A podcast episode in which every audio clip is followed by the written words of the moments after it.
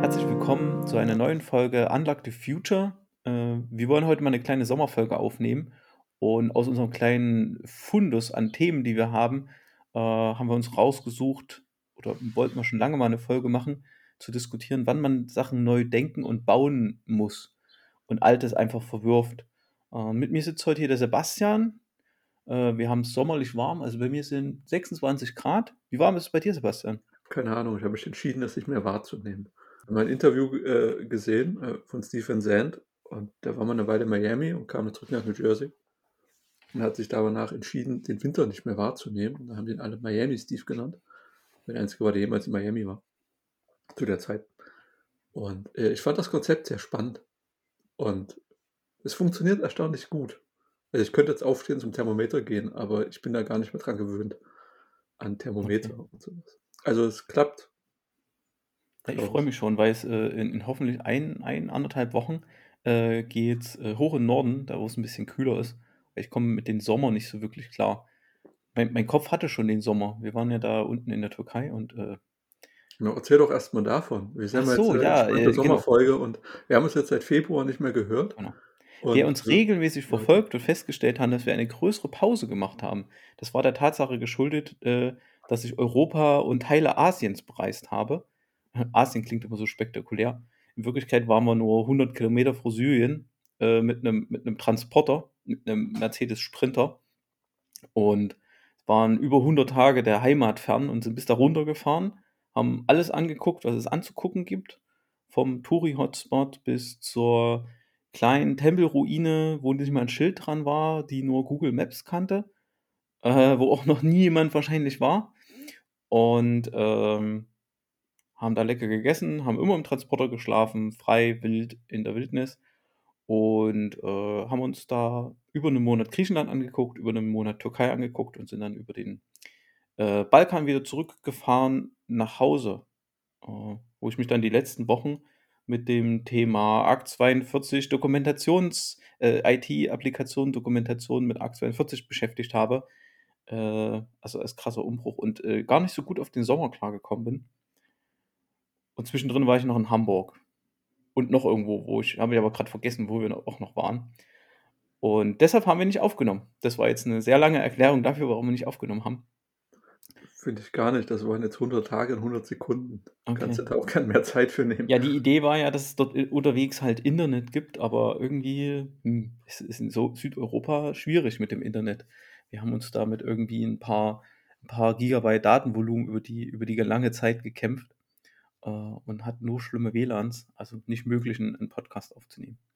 Was war denn da das Erstaunlichste, was du in Südeuropa über Südeuropa, über dich selbst gelernt hast? Über mich selbst. ähm, dass man mit relativ wenig äh, äh, aus, auskommt. Also wir, wir haben ja quasi, wenn man jetzt mal den, den, das Diesel rausrechnet, den wir verfahren haben, ähm, haben wir für unter 500 Euro zu zweit ähm, gelebt. Und das finde ich schon, das, also das finde ich eine sehr beruhigende ähm, Erfahrung. Ne? Auch unter welchen Bedingungen man leben kann. Also wir hatten ja eine, eine Solarzelle und einen Akku äh, im, im, im Auto. Da konnten wir halt unsere ganzen Geräte, äh, Laptop, Smartphone und so und äh, äh, äh, alles laden. Und zum Kochen hatten wir halt eine Gasflasche.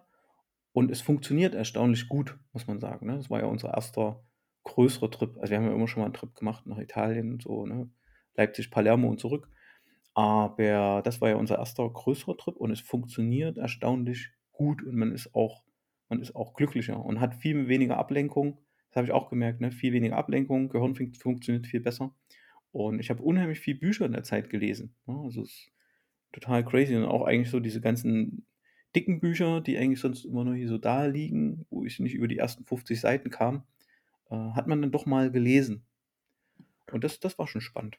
Und was nimmst du dir dafür jetzt mit für die Zukunft? Oder was hast du dir vorgenommen beizubehalten, zum Beispiel den Kopf klarer zu haben, weniger Ablenkung zu suchen, für 500 Euro im Monat zu leben? Mm, Also es hat mich auf, auf jeden Fall, also uns, waren ja zu zweit unterwegs, uns hat es motiviert, ähm, das Thema Geldausgabe wesentlich transparenter zu, zu halten, um Impulskäufe zu vermeiden und so. Nicht um Geld zu sparen, sondern einfach, man, man ist einfach glücklicher damit. Ne? Meistens kauft man aus irgendeinem Impuls raus irgendeinen Mist. Ähm, und da habe ich dieses äh, Buch gelesen, auf denen diese ganzen äh, Frugalismus-Bücher äh, basieren. Und also man kann zu Frugalismus stehen, wie man will, aber die, die grundsätzlichen Ansätze äh, da drin sind richtig, dass man Transparenz über sein, was habe ich, was, was, was gebe ich aus, darüber eine Transparenz halt schafft, weil im Gespräch mit anderen äh, kommt immer so raus, das haben viele irgendwie nicht. Ne? Darüber eine Transparenz und sich darüber ein bisschen zu disziplinieren. Das ist extrem spannend, kann man auch anderen weiter, weitergeben. Ähm, was haben wir uns noch mitgenommen? Na, wir sind nicht so, nicht so involviert, aber das ist auch ein Teil dieses Sabbaticals, dass man, dass man ein bisschen losgelöst ist von dieser allgemeinen Hysterie. Ne? Also sobald wir, wir waren dann irgendwann weg, da hat uns Corona gar nicht so getroffen. Ne? Und als wir los sind, war zum Beispiel noch nicht der Ukraine-Krieg. Der war ja auch noch in der Zeit. Und der hat uns nicht so, man hat alles mitbekommen, man hat die Informationen so für sich integriert, eingeordnet, bewertet, aber war jetzt nicht so, naja, nicht so betroffen davon, ne? wie als wenn man hier in der, in, in der Stadt halt ist oder normal den ganzen Tag von Kollegen und Freunden äh, umgegangen ist. Also wir sind auch jetzt noch relativ isoliert. Ähm, was, was, was gut ist, ne? Also wir treffen uns viel mit Freunden, unternehmen auch viel und machen, gehen bouldern und tun und machen. Aber wir sind dann schon doch relativ isoliert von, von den allgemeinen, von der allgemeinen Depression, die, die gerade da ist.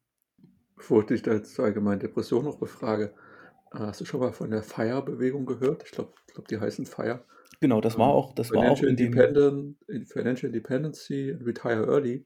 Da gab es ja jede Menge, ich glaube, das war am Anfang des Jahres sehr, sehr extrem in den Nachrichten und in den Medien, dass da ganz viele Leute gibt, die 60 Prozent ihres monatlichen Einkommens investieren, mit dem Ziel, mit 40 Jahren äh, in Rente gehen zu können und dann das restliche Vermögen halt zu verballern oder halt in Ruhe davon leben zu können und nie wieder arbeiten zu müssen. Äh, das ist kein Vorbild für euch, oder? Nee, also ich ich halte ich halte also ich halte prinzipiell viel davon, intelligent zu sparen. Also, das heißt, nicht das Zeug aufs Konto, sondern wirklich auch, äh, bis zu 100% investiert zu sein in was es halt alles gibt, ne? Wir sind ja hier kein Finanzpodcast. Ähm, aber da breit diversifiziert, immer in alles Mögliche investiert zu sein, rein um den den die die Werte halt zu halten, sich damit halt zu, zu beschäftigen. Aber rein zu sparen, um zu sagen, ich gehe mit 14 in Rente, gibt es ja diesen äh, berühmt, äh, den, den, den deutschen Autor für, für Frugalismus, äh, der, der halt dieses Buch hat mit 40 in Rente. Hm. Ich glaube aber, dass viele, die sich auf den Weg machen, oder ich hoffe einfach, viele, die sich auf den Weg machen, das gar nicht wollen, sondern ihre finanzielle Freiheit nutzen, äh, ihr Berufsleben oder das, was sie unglücklich macht, einfach abzustellen. Das ist meine, das ist meine große Hoffnung. Ähm, das ist zum Beispiel auch so ein ganz netter Nebeneffekt vom Sabbatical. Du hast, du gewinnst viel mehr inneres Vertrauen darin, zu wissen, ich brauche im Monat, selbst jetzt mit der Inflation, ich brauche im Monat 1000 Euro. Und wenn ich x Euro auf dem Konto habe, komme ich damit ein, zwei, drei Jahre hin, ohne von irgendeinem Arbeitgeber abhängig zu sein. Das heißt aber noch lange nicht, dass ich in Rente gehe. Rente heißt, ich mache nie wieder was und sterbe. Ne? Und ich glaube, die Nummer ist, ist eh vorbei. Und äh, meine große Hoffnung ist, dass die Leute in die Richtung halt denken und äh, damit der viel entspannter der Frage, wir müssen bis 70 arbeiten und so äh, entgegen, entgegenschauen. Und bei dem Punkt, dass ihr festgestellt habt, ihr wart weniger betroffen von, dem, von der Depression, der allgemeinen gesellschaftlichen Depression nach dem Kriegsausbruch, konntet ihr da was, irgendwelche Ideen und Maßnahmen für euch mitnehmen, dass ihr das vielleicht beibehalten könnt? Zum Beispiel die Temperatur ignorieren oder so? Naja, also man, man, man sagt ja, man sagt ja immer, äh, die Dinge, an denen du nichts ändern kannst, ne, die, die umgeben dich ja jetzt trotzdem und mit denen musst du quasi klarkommen. So. Und viele lassen sich aber viel zu sehr von, von der Presse, von Meinungen anstecken, das, davon haben wir uns so ein bisschen frei gemacht. Ne? Wo ich sage, der, ich kann dir ja werten. Ich kann ja sagen, der, der, der Krieg in der Ukraine ist, das ist scheiße, Punkt. Ne?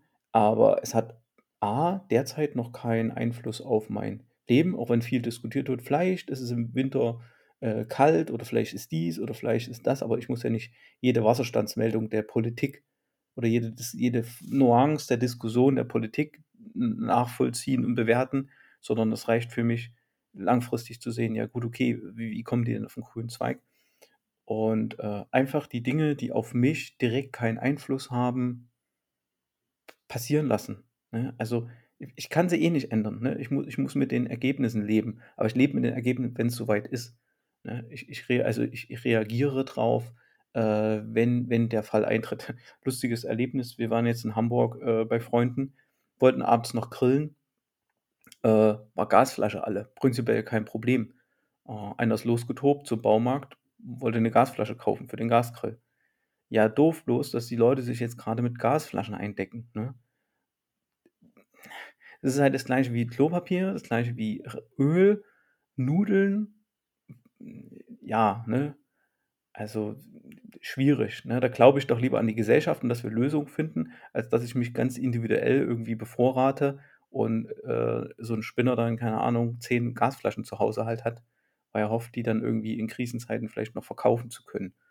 Also da sind wir schon ein bisschen, das meine ich mit diesem isoliert. Äh, da, da haben wir ein bisschen Distanz quasi gewonnen, gesunde Distanz. Ne? Und, und, und sind dann auch ein bisschen hoffnungsvoller ne? und, und, und nehmen uns da, keine Ahnung, das, was ich beeinflussen kann, beeinflusse ich. Ne? Und was ich nicht beeinflussen kann, kann ich nicht beeinflussen. Aber das sollte mir halt auch keine Sorgen machen, weil ich es eh nicht beeinflussen kann. Das sind doch ideale Voraussetzungen für einen Podcast, oder? Das Wenn du nicht so sorgenvoll bist und nicht so pessimistisch. Die Folge äh, steht auch noch auf dem Trello-Board. Ich habe sogar hier das Buch, äh, dieses Responsibility-Prozess, ne? dass man für Dinge Verantwortung übernimmt oder dass man prinzipiell erstmal identifiziert, für was kann ich denn Verantwortung übernehmen. Ne? Und da kommst du ganz schnell ins Hier und Jetzt und äh, beschäftigst dich ganz viel mit, mit Dingen, ähm, die, die, also man soll sich ja prinzipiell weniger Sorgen machen. Ne? Man soll hier in Hier und Jetzt leben, dann ist gar kein Platz dafür da, um, um sich so viel Sorgen zu machen. Ne? Man muss immer dran glauben, die Menschen finden immer, immer, immer Lösungen. So ungewöhnt optimistische Worte von dir. Ja, ja, ja. Ja, ich kann auch noch dystropischer, aber das. Äh ah, Heb dir das für nach dem Sommer Wir sind ja hier so ein ne, Future Positive Podcast. Ne? Entspannte Sommerfolge heute. Mhm. schön. Ja, ich habe die letzten Monate mit Arbeit verbracht mich mit so ein paar Internetsachen beschäftigt. Es gab ein paar Konzerte im Ticketvorverkauf, da war ich nur auf Platz 22.000 in der Warteliste. Als ich dann auf Platz 3000 gerutscht bin, dann war, bin ich rausgeflogen, waren Tickets alle für verschiedene Sachen. Äh, vor wenigen Wochen hat äh, die NFL die Tickets für das Deutschlandspiel verkauft. Und da gab es auch mega Hype im Internet. Am Dienstag, den 19. Juli um 10 Uhr war der Ticketverkauf in Deutschland gestartet. Und ich glaube, um 10.02 Uhr war, das, war, der, war der fertig, der Verkauf. Äh, da gab es irgendwelche, hätte ich heute nur gehört, ähm, Bilder von Warteschlangenpositionen, dass Leute auf Platz 700.000 waren. Und es gab halt auch nur 50.000 Tickets. Also am 13. November spielt die NFL in Deutschland. Und das ist deutlich überzeichnet gewesen. Ich glaube, irgendwie die Schätzung, dass man bis zu 3 Millionen Tickets hätte verkaufen können. Das war so ein Highlight. Ansonsten war ganz viel los seit so ein Jahr das rast oder so. Ganz viel geschafft, ganz viel gemacht. Ähm, ja, ich habe Kartoffeln geerntet. War super gut. Wurde wieder ein paar, paar, Kartoffeln gefunden. Sind auch größer geworden, also sind ungefähr so bis zu zwei Zentimeter groß. Halt wahrscheinlich zu klug für Kartoffeln. Muss ich mal äh, in der Zukunft challengen. Das war am Wesentlichen. Jetzt habe ich gerade Urlaub. Und genau. Du nimmst so ein bisschen quasi den, den Sommer. Genau. Genau. So, das Thema heute war, habe ich schon wieder vergessen. Das, das wann Thema muss man war, Dinge neu denken, ne? neu starten. Ich genau. finde, das passt. Ja, ich glaube, das, das, passt, das passt relativ gut, weil wir jetzt eine größere, größere Pause hatten. Also wir hatten jetzt nicht, nicht vor, ob wir den äh, Podcast neu, na, kann man doch schon sagen, dass wir das, das Ganze um den Podcast ringsherum, dass man anfängt, äh, äh, äh den, äh, das neu zu denken. Ne? Ja, ich habe bei dem Titel zuerst dann gedacht, naja, wir arbeiten in einem Software-Kontext und da kommt immer wieder vor, dass EntwicklerInnen sagen, wir müssen das refactoren, also wir müssen es neu bauen oder umbauen. Und das passiert sehr oft. Zumindest habe ich das Gefühl.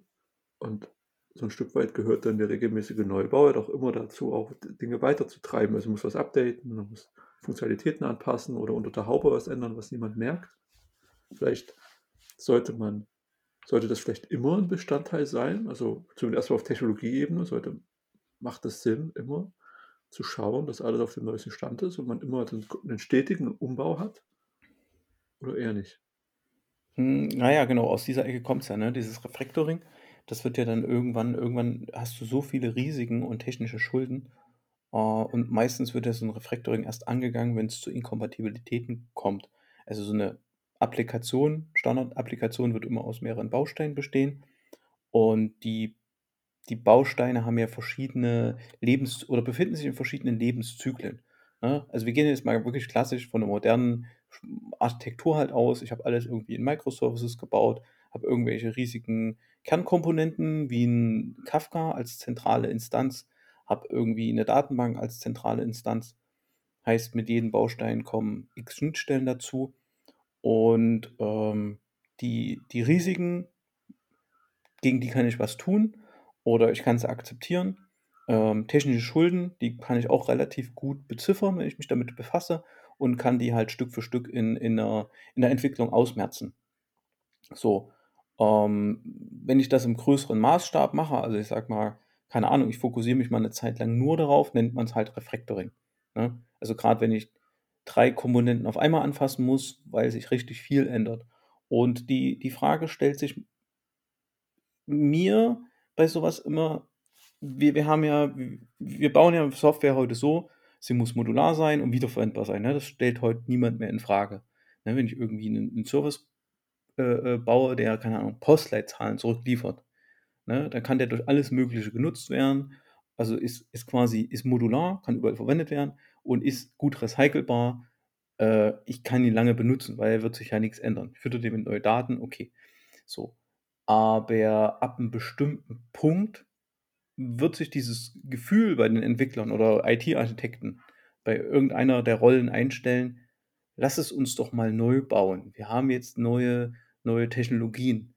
Oder, keine Ahnung, es kann ja so, so ein großer äh, Trend sein wie Cloud. Ne, du hast irgendwelche Branchen, die sind noch sehr, äh, haben noch einen großen Vorbehalt, Cloud-Dienste einzusetzen. Und durch irgendein Ereignis, keine Ahnung, es brennt ein Rechenzentrum ab, kommt das Management zur Einsicht, hey, wir, wir setzen jetzt mehr auf Cloud, weil Amazon oder ähm, Microsoft hat das schon im Griff. Und das kann dazu führen, dass ein Refactoring dich ja nicht mehr wirklich weiterbringt. Ne? Da, also so funktioniert es jedenfalls in meinem Kopf, wo halt das Denken dann, es passiert irgendwas und dann geht das Denken los, wir müssen es neu bauen und in dem gleichen Atemzug vielleicht auch neu denken. Ich gehe da mal in eine andere Position, ein bisschen kleinteiliger. Stell mir jetzt mal ein Frontend vor es irgendwas anzeigt. Und als Product Owner bin ich da sehr lange die Strategie gefahren. Wir müssen es nicht refactoren, es funktioniert doch. Ist doch alles gut. Äh, es gibt Gründe, das zu refactoren, wenn es Sicherheitslücken gibt. Oder ja, eigentlich genau das. Und äh, sind wir ja auch lange äh, im, im Energiekontext auf einem Angular 1 Frontend gelaufen. Und haben sich alle gewarnt, ja, wenn du es umziehst auf Angular 2, ganz, ganz viel Aufwand. Und ich glaube, so, so lange lebte das gar nicht mehr, dass wir es umgezogen haben. Und in einer anderen Situation, da war es View und dann haben wir von View irgendwas auf View irgendwas plus 1 umgezogen. Und da hatte ich auch gesagt, ja, okay, verstehe die Notwendigkeit, hängt da ein Feature drin, wird da für uns irgendwas besser, wird für den Nutzer irgendwas besser. Und dann musste ich erstmal verstehen, dass die Wartbarkeit und die, das Wohlfühlen von Mitarbeitenden ein wichtiger Punkt ist, der auch was verbessern kann. Also wenn du auf einem modernen Tech-Stack unterwegs bist, ist das genauso wertvoll, wie wenn du ein tolles Feature auslieferst. Und das muss beides immer so die, sich die Waage halten zwischen der Kunde, der Nutzer kriegt was Neues, aber das Entwicklungsteam, die Mannschaft, ist auch glücklich, weil sie auf einem modernen Tech-Stack arbeitet und nicht irgendwelche krassen Workarounds finden muss. Und dann haben wir immer relativ lange Entwicklungszyklen gehabt, um was zu refactoren, weil ich ja nicht sage, gut, wir schließen uns sechs Wochen ein und dann ist alles neu. Sondern man muss das ja irgendwie so ein bisschen austarieren, dass das ein kontinuierlicher Fluss an Verbesserungen wird. Und da irgendwie auch das, das Learning, man denkt immer, man wäre irgendwann fertig mit dem Renovieren, aber Pustekuchen. Du fängst dann, im Prinzip ist das wie, wie im Leben und alle sagen, ja, wenn du ein Haus hast, das ist nie fertig. Du fängst an einer Ecke an, das zu renovieren und wenn du einmal ums Haus rum bist, fängst du wieder von vorne an. Weil das dauert halt x Jahre. Im Haus bei Software dauert es halt ein paar Monate oder Wochen. Und dann gibt es schon wieder ein Update Aber irgendwas also, anderem. in, in, in meinem Kopf kämpfen da irgendwie auch zwei Konzepte gegeneinander. Ne? Es, ist, es ist exakt so, wie du es halt beschreibst. Ähm, du, du bist immer irgendwo technologisch getrieben und äh, es ist ja heute durch, die, durch das agile Vorgehen, niemand wird heute mehr agiles Vorgehen in Softwareentwicklung in Frage stellen. Und das macht ja die Notwendigkeit, Software gut wartbar, erweiterbar zu halten, extrem wichtig, weil du willst ja das Team, das es in kleinen Iterationen was entwickeln kann, dafür Feedback bekommt, Feedback direkt wieder in Entwicklung geht, dass du nicht so viel äh, in der Anforderungsentwicklung halt an Energie und, und Aufwand verlierst und die, die Ressourcen, die du da sparst, kannst du direkt den Kunden integrieren und, und arbeitest viel mehr am Wert lang. Ne? Das ist das eine. Das klingt aber immer so komisch, wenn du dann sagst, ja, lieber Nutzer, äh, du kriegst jetzt statt deinen üblichen zwei Features, kriegst du jetzt im nächsten Sprint nur ein Feature, weil wir müssen was verbessern und das hat langfristig positive Effekte. Dieses langfristig ist sehr, sehr schwer zu beziffern. Das ist ja mehr so, eine, so ein gefühlter Wert. Äh, zumindest in der Kommunikation nach außen, finde ich, ist das so, so, so ein gefühlter Wert, den du nicht wirklich hart manifestieren kannst. Der muss dir halt glauben und vertrauen. Und ja, ich habe das halt durch die Entwicklungsteams gelernt, die dafür eingestanden sind, gesagt haben, hey, das ist ein Wert, Stabilität ist ein hoher Wert, Wartbarkeit ist ein hoher Wert, den müssen wir sicherstellen. Und da muss man kluge Wege finden, das zu kommunizieren, auch nach außen. Dass es nicht Worthülsen sind. Hm.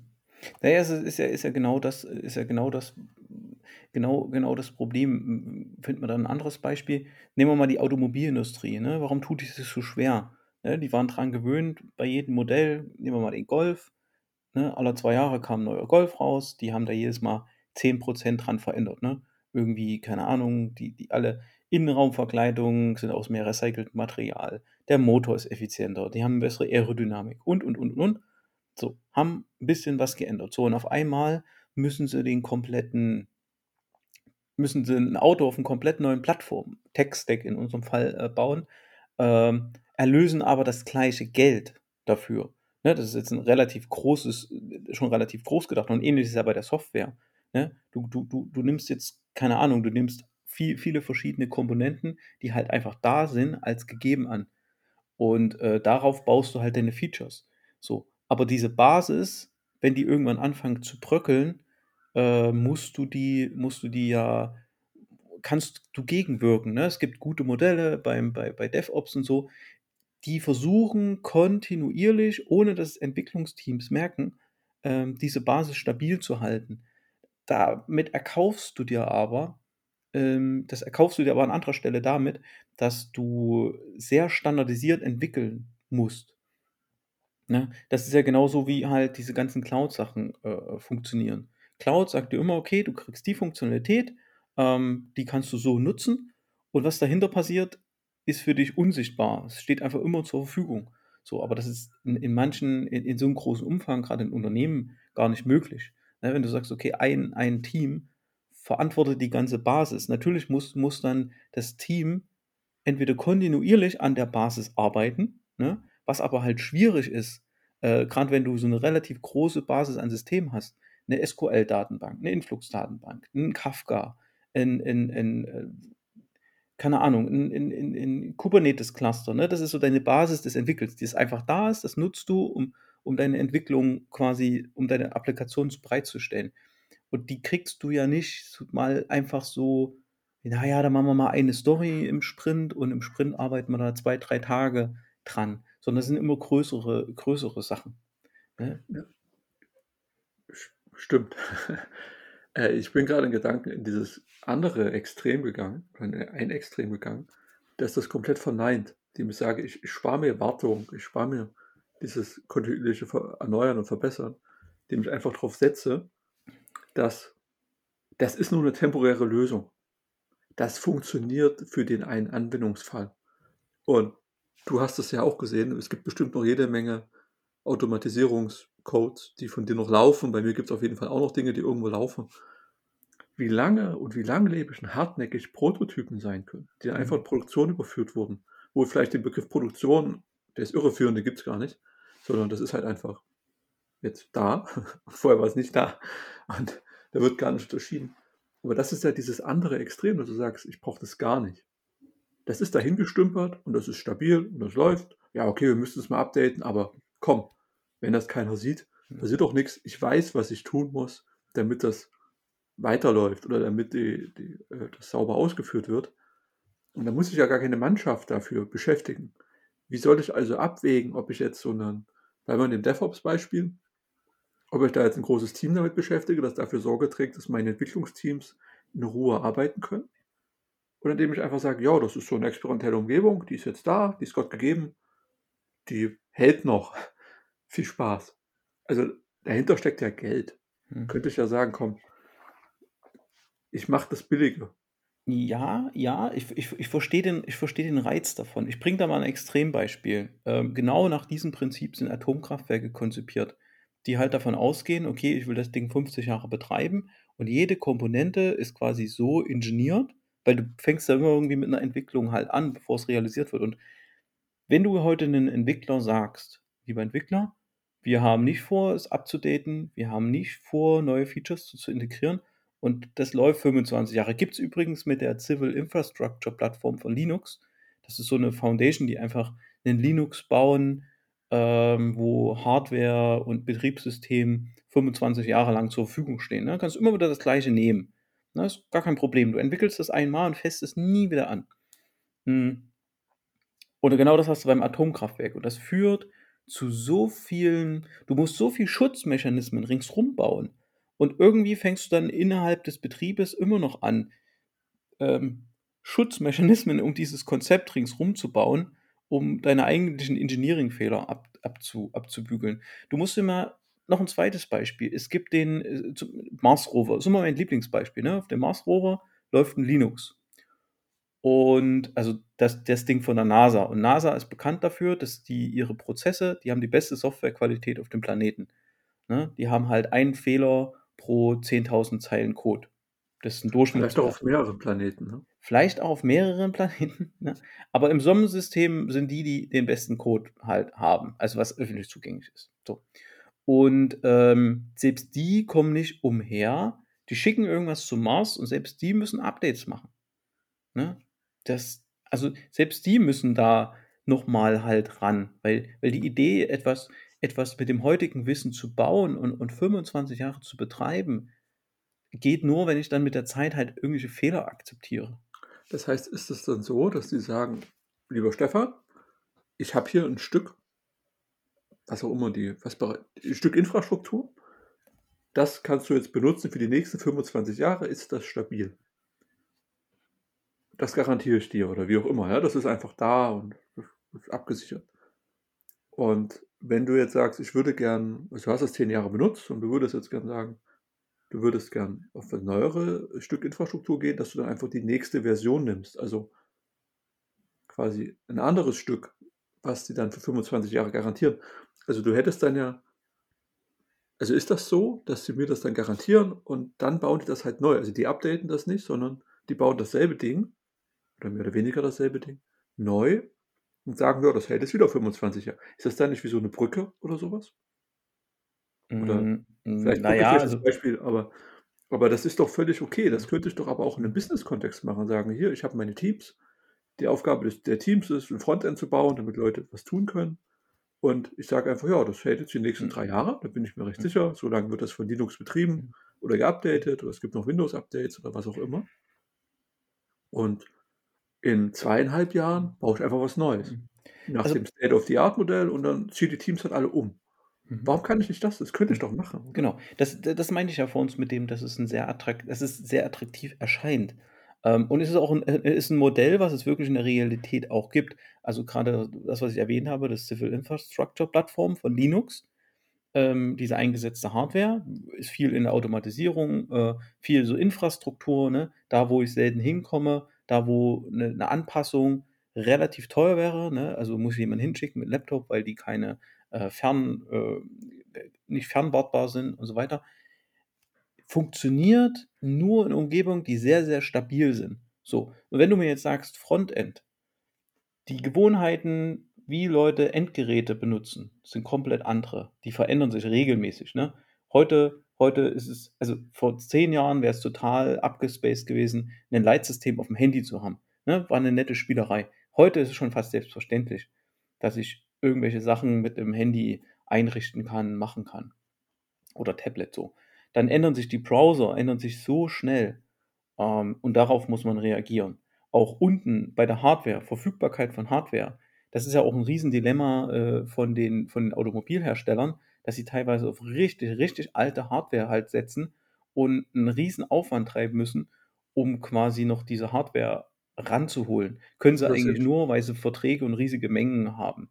Es sind ja bewusste Entscheidungen, oder? Des Unternehmens dann das zu tun.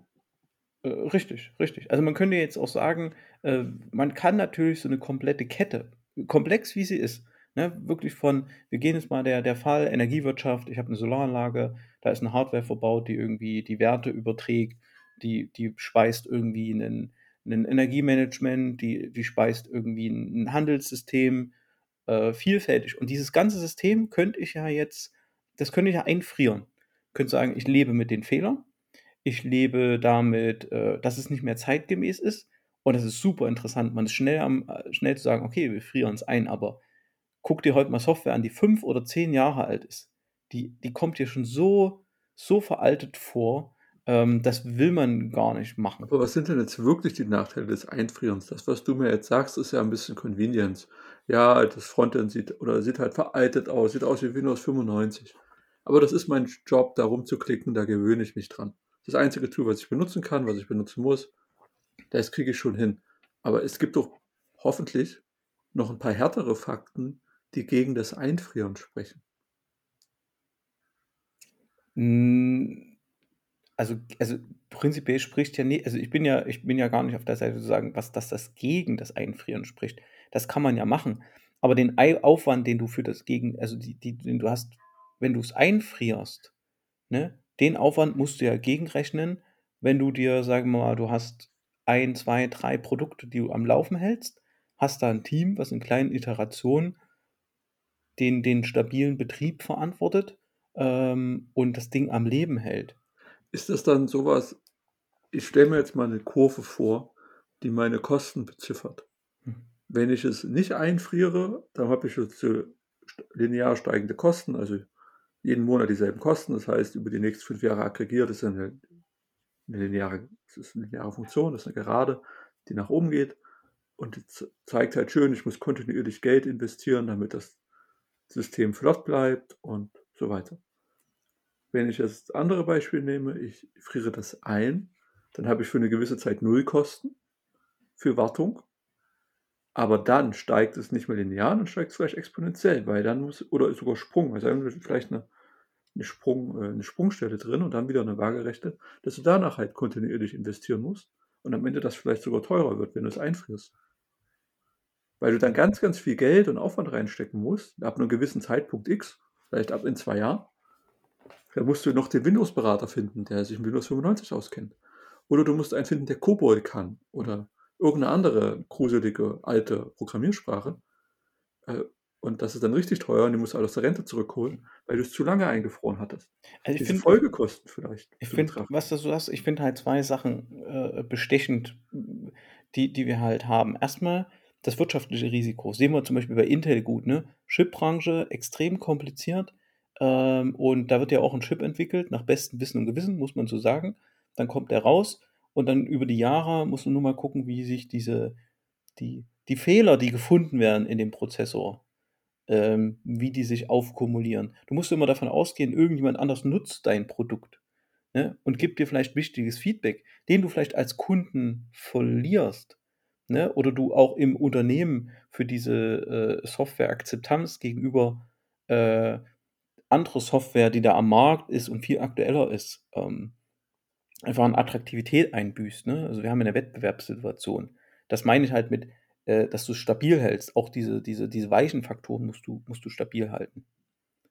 Ne? Deshalb, das, ist, das Einfrieren ist halt schwierig. So, das, das andere ist, du hast, du hast damit halt wirklich ein relativ großes, relativ großes Risiko.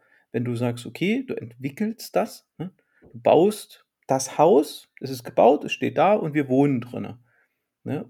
Und selbst bei einem Haus, bei sowas statischem, physischen, mehr oder weniger nicht so komplexen, ähm, musst du ja regelmäßig ran oder du wirst, du wirst Ja, Fehler beim entdecken. Haus, beim Haus ist die Wette, ob ich länger lebe oder das Haus. Und wenn das Haus länger lebt, haben meine Erben das Problem. Ich finde, ich auch Leute, die das genau dieses System fahren. Ist völlig in Ordnung. Und ähm, ja, die Erben müssen halt wissen, dass ein Teil ihres Erbes, was sie in Euro kriegen, in das Haus fließt. aber ich finde das Haus, das Haus ist ein schönes Beispiel, weil aus was besteht ein Haus? Ein, ein, ein, das langlebigste an einem Haus ist das Grundstück, ne? Sind wir uns, das ist durch einen, irgendeinen Vertrag, irgendwo ein Stück Papier abgesichert, dass mir das gehört. Ne? Damit ist es schon mal, das geht auch nicht wirklich kaputt und natürlich äh, Umweltfaktoren ne, können, können dafür sorgen, dass es weg ist. So, dann habe ich das Haus, so ein durchschnittliches Haus, lebt heute 30 bis 50 Jahre. Wenn ich ein relativ gutes Haus habe, sagen wir mal 100 Jahre. Oder wir sind großzügig Mitte, sagen wir mal 75 Jahre. Also ich sitze hier in einem Haus, das ist 150 Jahre alt. Okay, sagen wir 150 Jahre. So, dann ha- hangeln wir uns mal an diesem 150 Jahre alten Haus lang. So, wie alt sind, ist das Dach darauf? Soll ich das jetzt sagen? Ist nicht schlimm, das muss ich dem, dem Finanzamt auch sagen. Ähm, ich glaube 30 Jahre. 30 Jahre, okay. Also musst du es in 20 Jahren mal neu machen. Ja, das hat, okay, da bin ich erst beruhigt. Genau, äh, genau. Ich dachte also sagen wir mal früher, 30. okay. Nee, genau. Aber Dach. Dach ist so, ist so, das noch mit solidester. Aber es muss, das Dach wird meistens eher neu gemacht als das Haus. Sieht man ja auch, ne? Altbau, Ja. Sanierung, was wird als erstes gemacht? Dach. Ja, ist So, halt doof, wenn es reinregnet und so. Ne? genau. So. Dann kommt Fenster. Bei Fenster sind wir vielleicht so bei 25 bis 35 Jahren. Ja. So. Dann, dann, dann Fassade und Dämmung wird wahrscheinlich auch 25 bis 35 Jahre sein. Gehe ich da, gehe ich davon Und. Fassade musst du immer mal ausbessern und mal streichen, aber das ist ja wenig. Genau. So, dann haben wir, dann kommen wir zu den geringeren Lebenszyklen. Keine Ahnung, die Elektroinstallation und äh, fassen wir mal zusammen: Gas, Wasser, Gas, Wasser, Strom. Ähm, 25 Jahre. Ja, ja, ja, das ist, äh, Energieversorgung ist spannend, weil du, du hast eine, du musst ja dich ja für eine Heizungsart entscheiden, irgendwann, oder du entscheidest dich auch nicht, die ist halt einfach Gott gegeben, die ist da. Und da sind auch Investitions, Investitionszyklen drin, dass du jetzt sagst, ich kaufe, ich baue da jetzt eine Gasheizung ein, weil das ist gerade das Sinnvollste, das Einzige, was ich kriegen kann. Und das baust du halt ein mit dem Wissen, das muss jetzt 25 bis 30 Jahre halten. Mhm. Und dann passiert irgendwas komisches, Unvorhergesehenes, weil die Politik nicht planen kann. Also Energiewende zum Beispiel, weil wir schlecht geplant haben. Oder die Gaspreise explodieren und stehst auf einmal da und musst überlegen, was kann ich denn jetzt tun? Guckst in den Markt, stellst fest, nix. Gibt keine Konkurrenzprodukte. Und äh, ja, das ist wahrscheinlich das Risiko, was du hast. Dann hast du aber immer noch so Wohnungen, ja, wo du innerhalb der Wohnung Dinge tun musst. Genau, genau. Und dann kommst du in die Wohnung und dann kommen wir ganz schnell zu Tapete, Böden. Gut, Böden halten auch länger, wenn es jetzt nicht Teppich Türen. ist. Türen, gut, Türen halten dann auch relativ lange. Aber ich glaube, so, dass so der, der baulich hä- häufigste Eingriff ist Tapeten. Die machst du aller sieben Jahre. Ich glaube, das steht sogar im Mietvertrag drin. Man Ja, das ist empfohlen, aber Äh, ist empfohlen. Ne? So, und dann kommen wir ja noch zum Eigentlichen der Einrichtung. Ne? Und die Einrichtung wäre in dem Softwarebeispiel halt das Frontend. So, und du änderst ja immer was. Ne? Und, und gehen wir mal davon aus, ne, wir reden ja bei, bei Software auch Komplexität. Wir nehmen eine Familie an, auf einmal kommt ein Kind. So, Wohnung passt nicht mehr. Wäre ja in der Software, okay, wir haben jetzt ein neues Feature, das nennt sich, wir haben ein Kind. Und naja, und das macht eine neue, das macht eine Anpassung an der, an der Basis, die eigentlich, haben wir ja gerade definiert, sagen wir mal, das Haus oder die Wohnung, macht halt eine Anpassung nötig. In Raum mehr. Ne? So, und jetzt kannst du ja überlegen, wie gut kann ich einen neuen Raum in Iterationen dazu bringen. Schwierig. Deshalb passt das Beispiel, finde ich, relativ gut. Und, äh, und da bin ich ja dann auch dabei, sagen, okay, jetzt kommt das Kind, wäre ja die Überlegung, jetzt muss ich das neu denken. Um mal wieder zu unserer Anfangsthese zurückzukommen, wann muss ich was neu denken und neu bauen? Deshalb passt das mit Software und Haus ganz gut. Ähm, also muss ich irgendwie umziehen. Heißt, komplett neuer Tech-Stack, neues Grundstück, neues Haus. Ja, in deinem Fall ist es ja sogar noch anders. Du, du stellst eben deinen Tiny House Container und einen zweiten Tiny House Container und schreibst da Kind drauf. Das, Das- ist objektorientiert gelöst, ne? Genau, das, das ging ja halt auch, wenn die Kompatibilität halt passt. Ne? Container muss zu Container 2 durch einen Kanal verbunden werden, Schnittstelle. Also, aber wenn wir beim klassischen Haus sind, aber bei so einem Tiny House habe ich ja wieder einen viel geringeren Lebenszyklus. Ne, da habe ich einen ganz anderen Lebenszyklus als bei dem Haus, in dem du bist, das 150 Jahre alt ist. Ne? Also in so einem Haus, das 150 Jahre alt ist, habe ich vielleicht ganz, ein ganz anderes Denken und Bauen als vielleicht bei einem Tiny House. Ne? Was ich einfach erweitere, was dann aber kein Tiny House mehr ist. Ne? Was mein eigentliches Konzept, da kannst du ja schon Tiny fast sagen, okay, das Tiny House war ein MVP, die Erweiterung ist dann schon das fertige Produkt, weil ich ein Feature hinzugefügt habe. Raum für neues Kind. Ne? Also das ist. Aber jetzt, wo wir schon den Weg in das reale Leben gehen, und jetzt will ich die Brücke zu ganz am Anfang schlagen. Jetzt haben wir viel über Technik und vielleicht auch über Häuser geredet. Aber was bedeutet das denn für das wirkliche Leben des Individuums? Diese, diese Frage, wann baue ich, denke ich, was neu? Da sieht man ja auch die Konzepte, dass man eher starr unterwegs ist, dann passiert irgendwas Schlimmes oder was Schönes oder passiert einfach nichts. Und dann entscheiden sich Leute, komplett sich selbst neu zu denken und sich neu zu finden. Immer in so Iterationen. Es gibt ja Begriffe von Midlife Crisis, die irgendwann uns auch noch einholt. Oder so. Oder bei dir vielleicht nur war, keine Ahnung. Warum kauft man sich einen Transporter und fährt nach Südeuropa? Ähm, und, und dann gibt es ja auch Sachen, wo man vielleicht, oder das Konzept, wo man versucht, das kontinuierlich einzubauen ins Leben und zu sagen, ich möchte einen stetigen Wandel haben oder eine kontinuierliche Erneuerung oder so. Kann man doch wahrscheinlich genauso übertragen in das persönliche Leben, oder? Ja, also ich habe ja auch in, in letzter Woche, hatte ich ja anfangs er- erklärt, ähm, jetzt mit acht Wochen lang mit, mit äh, IT-Dokumentation, Schrägstrich, Change Management, wie man das in eine Organisation bringt, beschäftigt. So. Und es gibt einen sehr interessanten Ansatz, der ist noch gar nicht so alt, Micro-Habits, was genau darauf abzielt, in Iteration zu arbeiten. Unser, unser, unser, unser Wirken die letzten Jahre ist ja auch darauf äh, äh, fokussiert, Dinge möglichst in Iteration zu machen. Ne? Nicht so auf einmal, ja, müssen wir halt ein neues Haus bauen, müssen wir uns über alle Dings verschulden. Nein, nein, nein, lass uns doch iterativ erste Iteration Problem verstehen, zweite Iteration beste Lösung finden, dritte Iteration äh, wir machen es. Ne? Und da ist wieder die Lösung, okay, ich habe bald die Räume des alten Hauses und ziehe eine Wand ein und habe einen zusätzlichen Raum, Wohnzimmer kleiner. So. Und genauso das kann man auf, auf, aufs Leben, auf diese Micro-Habits, ne, versuchen, nicht so große, so, so, ne, möglichst große Umbrüche zu vermeiden, weil das liegt dem Menschen viel näher. Ne? Weil, weil große Umbrüche werden immer als in unserer Kultur als, äh, naja, ich will nicht sagen Katastrophe wahrgenommen, aber schon als Herausforderung, die es zu bewältigen äh, gilt, wahrgenommen. Ne? Und ich glaube, das ist die Denkaufgabe, wenn man, wenn man der erste Gedanke, oh, ich muss irgendwas stabil halten, sehr konservatives Denken, das muss jetzt hier alles so bleiben, wie es ist.